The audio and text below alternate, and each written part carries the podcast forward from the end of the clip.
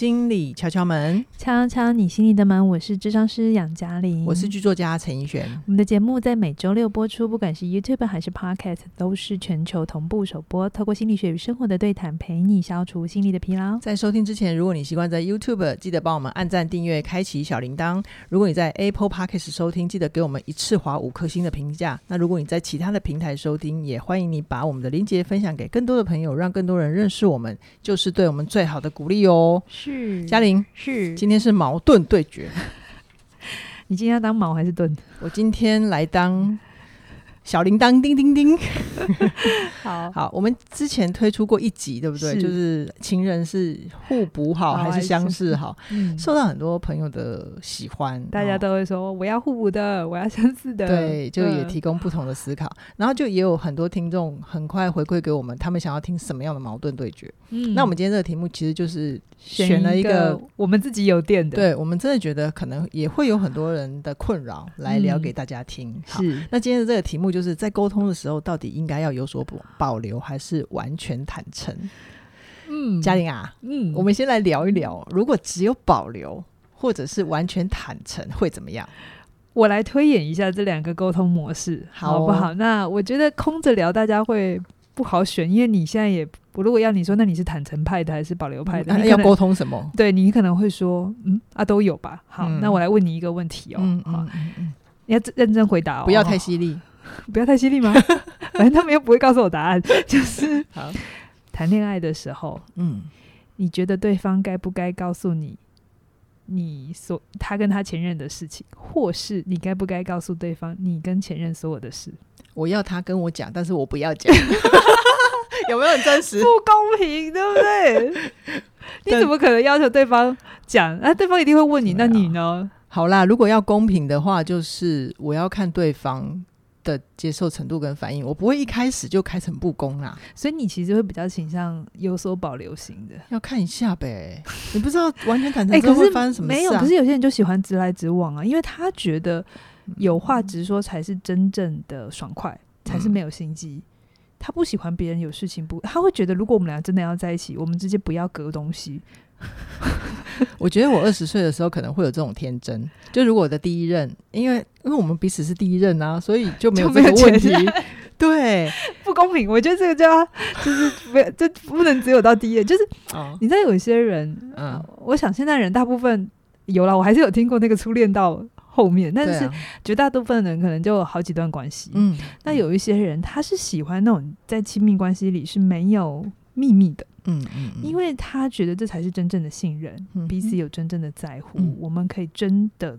全部的告诉了对方，如果全部的我你都知道，你还能接受，你才是真的喜欢我。喜欢我。但有些人会有这种想法，OK，你可以理解吧？我可以理解，对吧？但我觉得那只是一种说法，只是要把资料套出来而已。我这样是不是暗黑了？对，可是这样的关系，它有某种满足某种需要，不过它也就会像你刚才讲的，很容易在关系里丢炸弹。对，因为你不知道对方底线到哪。对啊，你觉得没什么事，他可能整个气到快要爆炸。嘿呀，认识多久？然后也不晓得他是怎么理解这些讯息的。是，当然我们要讲沟通技巧很多，嗯、只是我今天就是刻意把这个题目挑出来，然后刻意展演的比较极端一点。OK，、嗯、那我知道这个情况底下有很多很多衣服的条件要先满足，嗯嗯、但是我只是想要让大家去想一想。你在关系里更期待什么样的沟通方式？嗯、好，那我们这个时候换到另外一边讲呢，就是有，有所保留、有所保留的哈。嗯、这种人当然他的好处就是不会随便挖坑给自己跳。我觉得你就是这种，我就是这种，我要别人对我无保留，对但是我很有保留。对，你喜欢那种控制感，对吧？就是你有东西没说，但我知道你的很多。哎、欸，其实我其实对。对，我有这种隐形的控制。你其实隐形的在控，你你表面上就是很会倾听跟问问题，但其实你是藏在问题背后。哎呦，你不要这么坦白的这样揭露我啦，我会害羞。你有没有发现整个 有啦？我也揭露很多，我等一下又要揭露我自己的事。好啦啦啦，然后，所以啊、呃，有所保留的话，就比较不会因为说错话嘛。嗯，好。然后他知道老人家说的饭可以可以乱吃，但话不能乱讲。对这就是这种人最好的那个。信念，你知道吗？他会放在心上。嗯、可是这样的缺点是，嗯、假设你在你的关系里或沟通模式里，你保留了太多，嗯、其实是会让你身边的人觉得有距离感的。OK，就是他并不知道你在想什么，嗯，你知道他在想什么，但他不知道你在想什么，他其实内在会有一种不公平，或是一种不安全，嗯，好像是隔着一个保鲜膜跟你互动，没有办法 touch 到真正的你。对啊，所以我其实是需要多一点点的安全感之后，我还是会自我揭露啊，对不对？哦，你像我们两个之间，我一开始虽然一直在跟你问问题，可是我是不是也适时的会自我揭露？好，对，嗯，先给我一点安全感嘛。好啦，好了，当然了，我我我们那样正常的互动就是够熟才会讲更深刻的话了哈。对啊，对对对。那回到今天这个题目，我自己在反省，我就是关于这个到底有所保留还是完全坦诚好，我就想起一个很北七的事情。什么事？就是我小时候啊，有一次也是为了要买卡带。那、啊、我零用钱不够，然后我就去偷挖我弟的猪公。是，就是我的意识是想说，我心里想，我没有跟他讲，我想说，我跟弟弟借钱一下嘛，应该也不会怎么样，就是很北青那种小屁孩。结果后来我弟就说，嗯，啊，我租公的钱怎么越来越少？然后其实跟他睡在一起的人就是我，啊，然后我爸妈就很快的，很容易就抓到家贼是谁了。他有打你吗？有啊，也是很惨呐、啊呃。你知道我小时候，嗯，好啦，就那样。嗯，好，就是这个，就是有什么需要不讲，就是自己想办法处理的。呃、结果就是结果是惨、嗯。然后后来，后来我有一次在学校啊，就是健康检查报告出来，然后拿回家，然后就有一条红字，就写说营养不良。然后我妈就说：“你为什么营养不良？我有抠懂你吗？” 然后我就说。哦，没有啊，因为我就要买卡带啊，然后零用钱不够啊，所以我就不吃饭了。就其实那个时候是有点生生气，就是故意要用这样的行为去气我爸妈，嗯、让、嗯。但我其实背后的目的是想要说我的零用钱不够，不合，就是你想要更多的零用钱。对，所以这个就是前面都不讲，然后后来就是发生了什么事情就一次通通讲、嗯、爆开。但其实我爸妈也觉得很痛，这样子、嗯，所以我会觉得，所以你小时候其实真不好带嘛，你不好带嘛。哎呀，你知道小时候就很容易非黑即白，全有全无啊，是，对啊，所以这就是我自己反省我自己当时的状态啦。嗯，就会觉得，就是但现在想就会觉得，以前真的好蠢哦，干嘛要这样讲话，这样对人？嗯，要不都不讲，要不就一次。讲到你痛这样子，对对对。然后其实后来现在慢慢长大之后，我会觉得现在的世界相对于童年来讲，其实又更复杂多了。嗯嗯嗯嗯。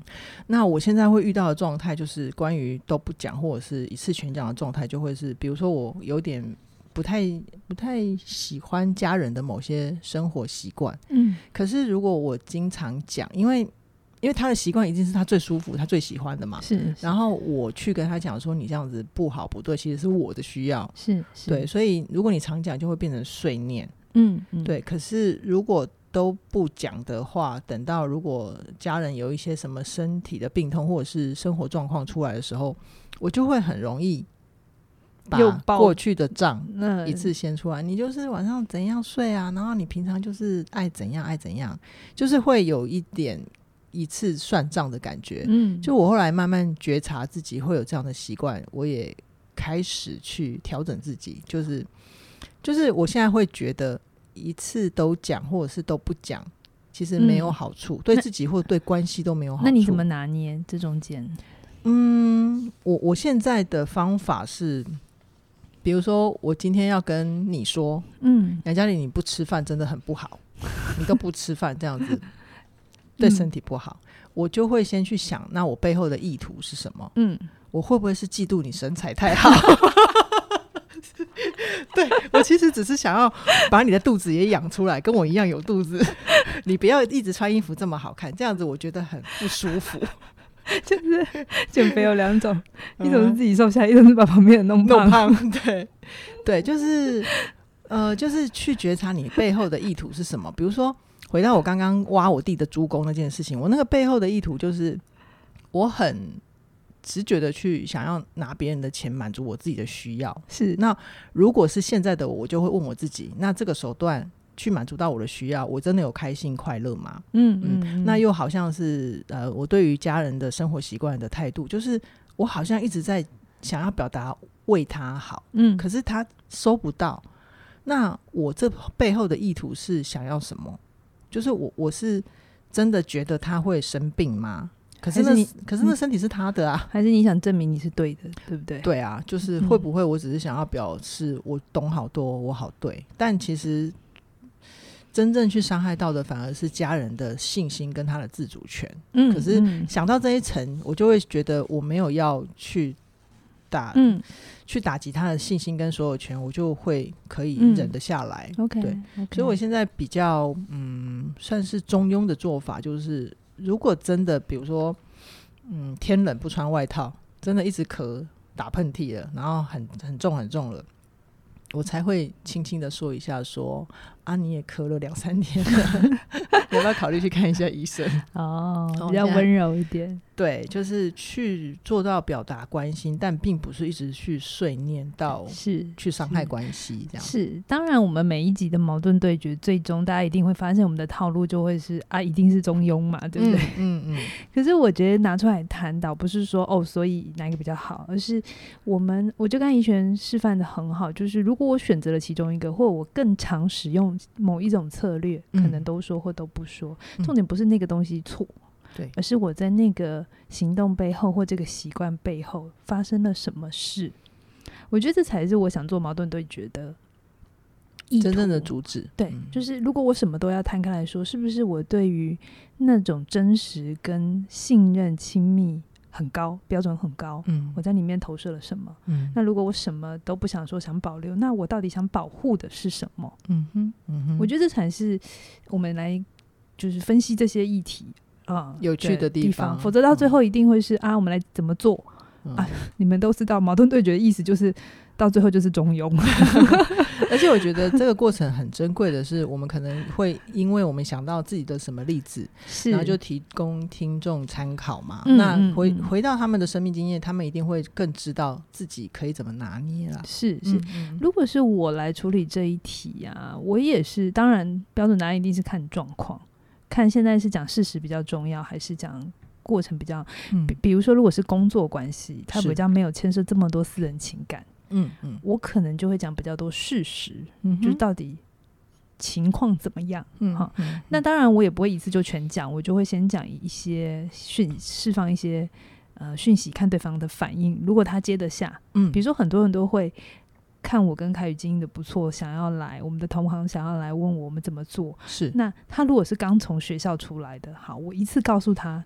毫无保留的告诉他，我们怎么做。我其实是会把他压死，可能消化不了了，他会吓死，他会觉得啊，要到这种程度。嗯、所以其实我那时候我会有所保留。就你那个情况之下，你自己去调配一下速度，反而是对对方的体贴。对对，因为沟通不是我一个人的事啊，嗯、其实要看对方消化到哪里，他能接到哪。他如果能接，我就多说。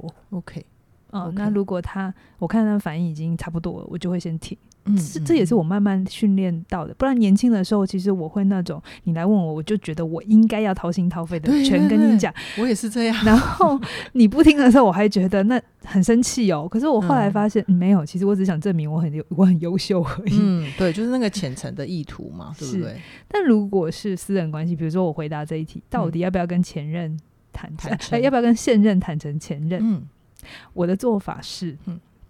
我不会巨细靡遗的告诉现任，嗯，我跟前任做的哪些事，嗯哼，因为你跟他讲你那些甜蜜的事情，嗯、一定会引起嫉妒跟防卫啊，一定会啊，对，所以，可是我又不能不讲，嗯，因为对方会想要安全感，安全感某种程度也是一种我更了解你，我会有安全感。如果我问你要有讲。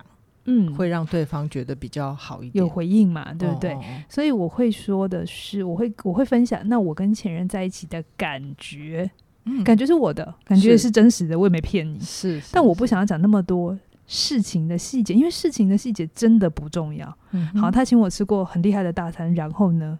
你现在带我去吃，我会一样开心吗？不会，我会跟你讲，我都几岁，你现在让我是变胖吗？你吃那些 是让我胆固醇太高？对呀、啊，所以做一样的事并不会幸福。OK，不会，但我可以去说，在那个经验里头，让我舒服的是什么，嗯、或不舒服的是什么，嗯、我一样还是会说。而我的经验，我是很愿意分享的，嗯，坦诚的让你知道，嗯嗯、呃，但事情的细节，我觉得那是可以保留的。东西，因为如果这个时候对方还是要逼我只说说一些我不想要说，我觉得很私密的事，嗯、其实我会觉得这是一种侵犯。OK，一种嗯，你你不尊重我，我想要有的空间，但我这个空间并不等于我要欺骗你，或要做什么坏事。嗯，我觉得每一个人，一个成熟、独立、健康的人，他心里都可以有一个他的。小小的空间是可以上锁的，嗯，那个上锁是一个隐喻啦，不是说你真的要去买一把锁，嗯嗯嗯，也不是叫你封闭自己的意思哦。对对对，就是，嗯，如果如果你现在有养小孩，其实我会蛮鼓励。父母亲时间时候到了，你能力可以的话，让孩子有自己的空间，然后自己的房间，关门锁门。对，关门锁，嗯，因为其实，在东方里头是不允许锁门的。其实不允许锁门，你把它放大来看，就是不允许有秘密。不允许有秘密，就是你什么东西都要讲。所以父母亲有些时候，比如说小孩，他可能做了一些决定，他必须告诉父母亲，然后父母亲同意，他才能去换工作、结婚、嗯、选这个选这个老婆、嗯、选那个老公。其实这都是一种。你不允许对方有他自己的想法，嗯嗯嗯，也不允许他有他自己独立的空间。这这一点我还蛮感谢我爸妈的。好像就是 呃，如果可以的话，允许小孩可以锁门。其实我们在教导的那个背后，是在帮他建立他的界限意识。对，界限有三种。嗯环境界限、身体界限跟心理界限。我刚刚想到思思有三种，对不起，其实不是两种吗？哦，对对对，忘记了。环境界限，环境为什么很多人的心理界限界限不起来？嗯，就是他连环境界限都没有办法有。嗯，就是从小都一直是模糊的，跟大家都在一起。对，东方的家庭其实不太鼓励有自己的范围跟空间。嗯，嗯，那如果假设你真的家里不行。真的，真的小孩多，房间少，然后现在房价要这么高。嗯、另外一个就是你有自己的小抽屉、啊，小抽屉、小书桌，嗯、一个小小的隔地方。像你们来办公室，我们东西是开放的，对不对？对。可是要怎么让你们有安全感？就是你们每个人还是有自己的小小的柜子，柜子。然后你在里面要放什么，我不介，我都不会去管。嗯好，你就会有一个好像在这个空间里，你说了算。嗯，是我有。权力说了算的空间，这其实在建立安全感，才是真正稳定的安全感。这也会在我新课程里去讲.空间意识上的安全是很重要的。嗯哼，好。嗯，那我们常有的时候在关系里，因为空间意识没有那么足够，我们就会不小心想要对方给更多，然后踏到对方的心理界限。嗯嗯嗯，这样反而对关系没有好处嘛。嗯嗯嗯。我我刚刚听嘉颖讲到这边，我。就会有一些些感受，就是好像嘉颖在跟我们分享的，就是公领域跟私领域，其实不管你要完全坦诚，还是有有所保留，嗯。还是要看情况来看。那因为其实私领域的沟通敲门还蛮常聊的，我们今天就不多琢磨。嗯、但公领域的部分啊，嗯，我我可以分享我自己的经验，就是因为其实工作上我们有薪资义务的对价关系，对，对，对，比如说你是老板，然后你付我薪水，所以我们的工作目标一定要私，一定要高于我们私底下的友情才是合理的。对对，那我觉得。怎么去帮自己做这个切换呢？有一个很好用的方法，就叫做用角色来思考。嗯嗯，比如说我们在工作上啊，假设我今天要跟呃嘉玲过某一个脚本题目，那呃嘉玲在角色上她是我的主管，是。那我们在沟通的时候，当然就会很坦白的，就什么题材啊、观点啊都摊开来讲，那才能达到我们要一个好的脚本的目的嘛。对。可是如果假如发现对方的工作状态比较不好，可能是、嗯、可能有点分心啊，或者是口气有点比较不耐烦。嗯、我觉得这个时候就是真的要看状况。嗯、如果还不至于干预到工作聊不下去，就可以继续先把工作的事情讲完。是，然后等工作事情讲完之后，我们再放下工作上的角色，嗯，用朋友的角色来关心彼此。是，是，哦，我觉得这就是一个很好的拿捏。对啊，蛮好的。嗯。嗯 对，所以现在你对你来讲，就是什么时候坦白，什么时候保留，其实你现在可以运作的很好了，是吗？对，对我相、嗯、相对来讲啦，相对以前来讲会比较好。然后，呃，我记得我大概一年多以前就听过一句话，叫做有一种顶级智力是两套完全相反的逻辑，它都可以在你身上成立，而且还运作良好。我一开始会觉得这是天方夜谭呢。你没有觉得哦，顶级智力好厉害哦？不是，我就想说这是什么顶级智力？嗯、这是这是拿来要刻意说服人的吧？嗯。可是呃，在起点的工作越来越多之后，对于很多事情，比如说角色上的切换啊，然后工作更多的弹性跟尝试，我越来越觉得这是有道理的。嗯，比如说。刚进起点的时候啊，因为我会用戏剧的逻辑来写脚本嘛，嗯，嗯，然后那个就完全不是我的逻辑啊。你说我们要求你的逻辑不是？对，就是戏剧它前面就是一直悬疑悬疑埋梗埋梗，最后才会让你知道。是，但是脚本就要看状况，有时候这个议题假设它一开始很打动人，你要先给牛肉给干货，是，所以。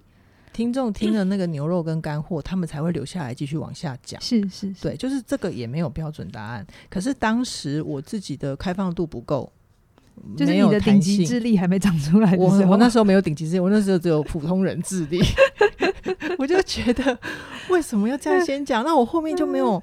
干货可以抖了耶，呃、我就没有包袱可以抖了，所以那个时候会很痛苦，很痛苦啊，很挣扎。我们之前不是有讲过一集，我每天起来都像在被那个卡车撞，卡车撞，一直在站起来在被卡车撞，所以我那时候心理上其实是经常在忍耐的，嗯哦，但是我会很珍惜呃起点的工作经验。那一方面也是因为嘉玲是我很重要的朋友，然后我会觉得嗯，在当时我如果只在乎自己的感受，把我所有的感受全部都说出来，我猜我们就不会有走到现在的合作了。我可能就会觉得，好吧，那你好像还是比较习惯写信，你就回去吧，我就不勉强你了。对对，嗯、然后我们就没有办法走到今天。然后我觉得那时候还好，是嘉玲知道。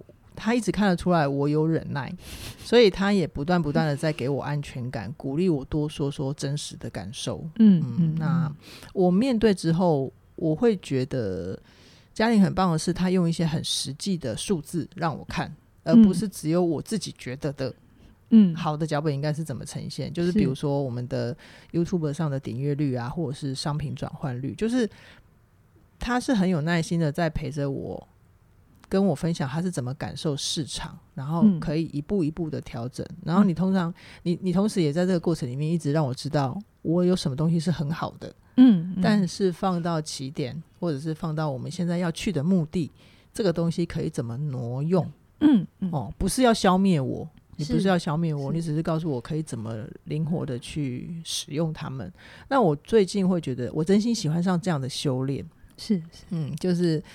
在呃全部坦白跟完全不讲的中间，我发现这个中间的灰色地带越来越大。哦。啊，这个灰色地带它都呃隐喻着我的灵活跟弹性也慢慢变大，是，是这样子，嗯，很好哎、欸，很感动，谢谢。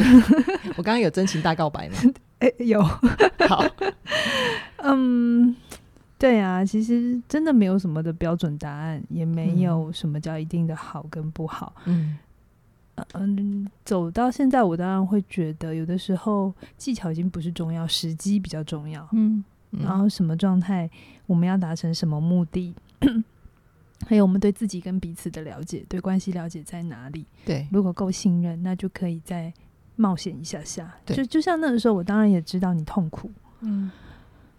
啊，我也可以当做不看，反正我付你钱，你就把事情做出来。对对，可是我那时候也没有做这种保留，我其实是蛮真实的去邀请你，嗯，你的真你的感受我愿意听，不管那是什么，嗯，嗯，事情怎么做当然有我们的规矩，嗯，好，可是你的感受是我觉得我想知道的，确实也是你这样的表态，我会觉得我有一种除了工作之外的被看见。嗯，这也是另外一种让我愿意继续尝试沟通的动力，就是你愿愿意继续这边被撞，就对，对，对啊。那我一直都说关系是双向，如果你今天在关系里很痛苦，其实另一方也很痛苦。嗯，你在关系里觉得很疏离、很冷漠，对方也会觉得。嗯，你我们常常都只觉得自己感觉不好，嗯，我们都忘了对方感觉也不好。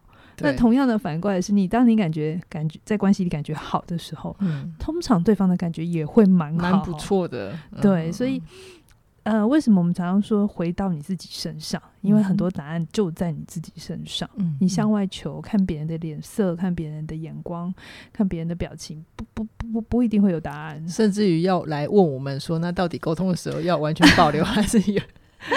还还是还是有所有所保留好，所以没有标准答案跟公式，就是都是互动。嗯，但这个过程当中，你要喜欢自己，是那样的关系，你才会想要好好留着。嗯嗯，我会觉得如果要总结一句话的话，我就是。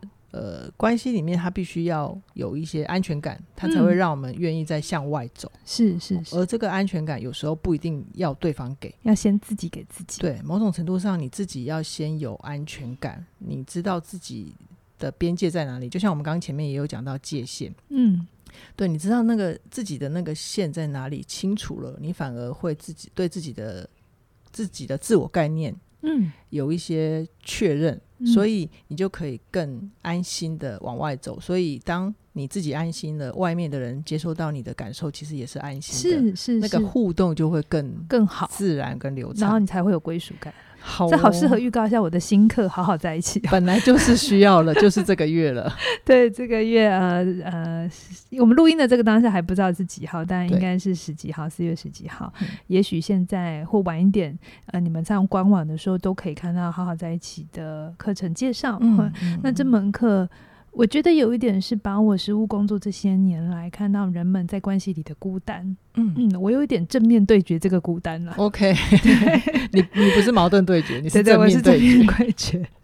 那我试着用我我我我现在呃知道的跟大家分享，嗯，你可以怎么跟自己在一起，然后于是你可以想要得到你想要的那种关系，可以亲密，可是又不会在里面失去自己，可以有独立那种。嗯可以做自己，同时又有伴的感觉，嗯、我觉得是很重要。那它也是两种顶级智力要放在一起的事情，是哈，才能融合，对不对？嗯嗯。如果你现在会觉得自己的关系里面有一点点黏腻，嗯，黏哒哒的不清爽的感觉，我觉得或许你可以从好好在一起这边进来，很疏离也可以从好好在一起啊。看看哦，这是是很疏离。如果你就是有一些孤单或者是寂寞，但是又想要让人跟人连接。嗯，也可以先进来来看看自己，了解自己之后，我们都相信这门课程会带给你更大的安全感，去往外去探索你想要的关系。嗯。是的，嗯，好，那呃相关的资讯就看看有没有贴在下面。对，就大家可以关注 我们的官网。官网，嗯，好，今天先跟大家聊到这边，期待下星期提出更精彩的节目。拜拜。拜拜。